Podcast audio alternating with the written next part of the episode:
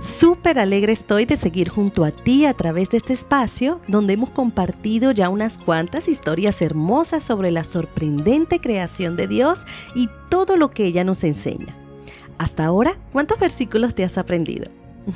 sé que te estás esforzando, así que sigue adelante. Dios te ha dotado de una mente increíble. Confía en Él y manos a la obra. El título de nuestra historia de hoy es Aprendiendo la lección.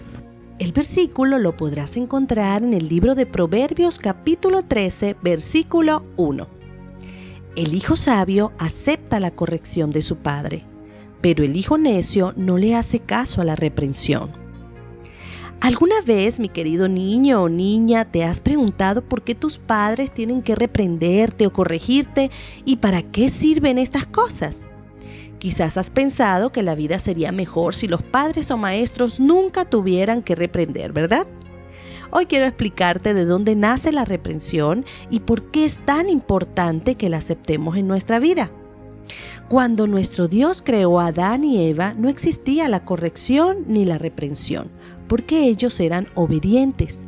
Pero luego decidieron desobedecer y Dios tuvo que reprenderlos. Y su castigo fue que ya no podían disfrutar del jardín especial que Él les había hecho. Debían salir de allí. Dios amaba profundamente a Adán y Eva. Ellos eran sus hijos y era necesario que aprendieran una lección y entendieran por su propio bien que ser obedientes era lo mejor para ellos. De esta forma evitarían más sufrimiento. Dios conoce el futuro y sabía lo que ellos tendrían que pasar más adelante. Por eso tuvieron que recibir ese primer castigo. Debían comprender que la desobediencia solo trae dolor y sufrimiento. A partir de allí, todos los seres humanos fallamos y desobedecemos. Y si no tenemos a alguien que nos ame y que se preocupe por nosotros y nos enseñe a ser obedientes, nuestra vida será muy triste y dolorosa. Por eso en ocasiones es necesario que nuestros padres nos reprendan. Ellos han vivido más que nosotros y su experiencia les permite saber muchas cosas, incluso antes de que sucedan. Cuando ellos nos sancionan o nos reprenden, lo hacen porque nos aman y no desean que suframos más adelante. Así que al corregirnos se aseguran de que hayamos entendido y no volvamos a cometer los mismos errores. Pero ¿saben algo, mis niños? Esto de la reprensión no es algo que sucede solamente con los seres humanos. La reprensión es tan importante que los animales también la utilizan para enseñarle a sus hijos a portarse bien y evitar meterse en problemas. Uno de estos es el caso de las mamás delfines.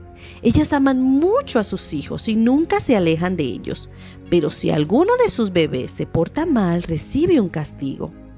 Como se sabe, los delfines son mamíferos y necesitan salir a la superficie para respirar cada cierto tiempo.